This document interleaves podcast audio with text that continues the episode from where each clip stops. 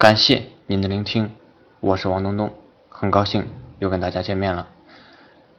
二零一八年，越来越多的人做微商，竞争的加剧，现在已经很多微商开始在说越来越难做了，都出不了单。原因就在于很多微商其实根根本不会沟通，不会聊天。微商说白了就是销售，所以我们所有的聊天话术与沟通技巧都需要有一定的针对性和引导性。这个品牌我从没听说过。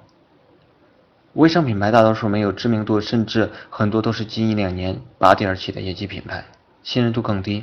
不管是零售还是招代理，我们一定要对自己的产品、品牌了如指掌。四例，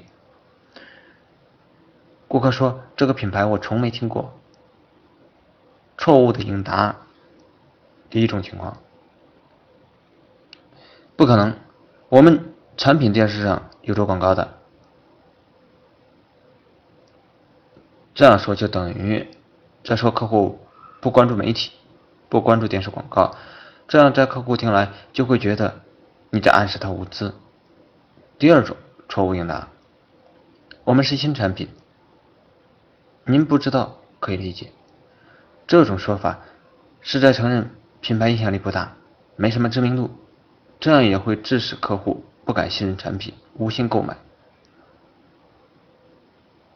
我们来分析一下啊，遇到这种情况，切记不要去和顾客正面冲突，纠结品牌的事儿，而是要勇于承认品牌宣传力度不够，或者直接承认是新品牌，主动给顾客找台阶，不再纠结于顾客为什么不认识这个品牌这个问题上，在认同顾客的基础上，然后进入产品推介过程。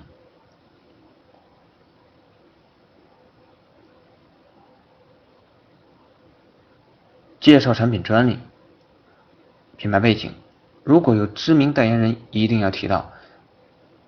明星的辨识度和影响力远胜过一切背景。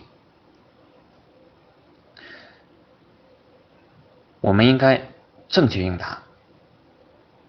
我们应该这样说啊，这样啊，可能是总部的宣传工作没有做到位，真的很抱歉。不过没关系，今天刚好可以先了解一下，我们。这款品牌是某某某代言的，已经卖了五年了。最大的特色就是，然后我觉得呢，你现在的情况特别适合这款产品。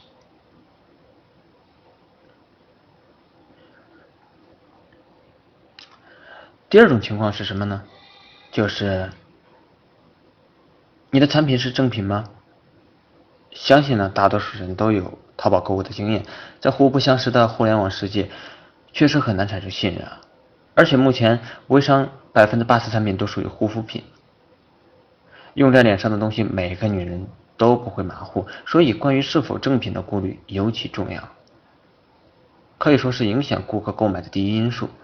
关于正品的问题，千万不能逃避，前提是你的产品必须保证是正品，否则欺骗。只会让你逐渐失去信任，一定要正面解答。有授权证书的可以直接拿出授权证明，没有授权证书的也可以出示其他证品来源信息。四例，顾客他这样说：“你的产品是正品吗？有什么证据可以证明是正品？”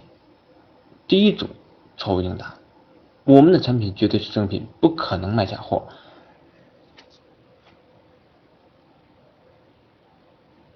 没有用实际证明来解决顾客的疑问，语气太过强硬，其实并没有什么说服力啊。第二种错误应答，我们质量不会有问题的，我们是大品牌，正品保证。这样回答之后，当客户问出第二句话，万一有问题怎么办？不少微商就接不下去了，被顾客带沟里去了。销售最大禁忌就是被客户牵着鼻子走。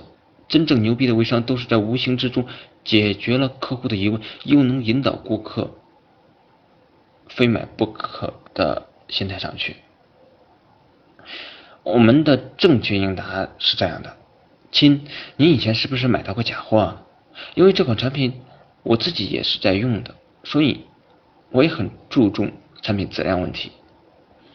所有的产品都是我亲自使用过，效果好，保证正品渠道才拿出来卖的。毕竟微商很多都是回头客，买了一次又一次。第三种呢，就是能不能便宜一点？不管是零售招代理，价格都是影响顾客购买的最大因素。一般问价格的人有以下几种心理状态。第一种，认为你的产品价值与价格不相符合；第二种，以前买过同类产品比你的便宜；第三种，经济承受能力与你的产品价格有差距；第四种，认为你的同行卖的更便宜。不管是哪一种情况啊，只要顾客问到能不能少一点、便宜点的时候，我们千万不能直接回复不能。首先呢，很多客户其实只是随口问问，对产品其实还不是很了解，只是看了个大概。顾客在没有喜欢上之前，你谈价格肯定是要吃亏的。其次，说不能强烈的拒绝会让人非常反感，心里不舒服，也就失去了继续聊下去的欲望。正确的应答应该是这样的。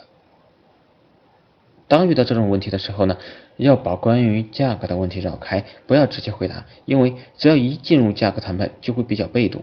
此时钱在顾客手里，而微商的优势是产品，因此我们要让顾客充分了解产品，让产品的功效吸引他。只要产品物有所值，能够解决他的痛点，不怕他不买。当然，也不能在客户面前太骄傲。另外，在此时也可以主动提出赠送赠品。不管是在线上还是线下，很多冲动购物其实都是被赠品的附加值所打动。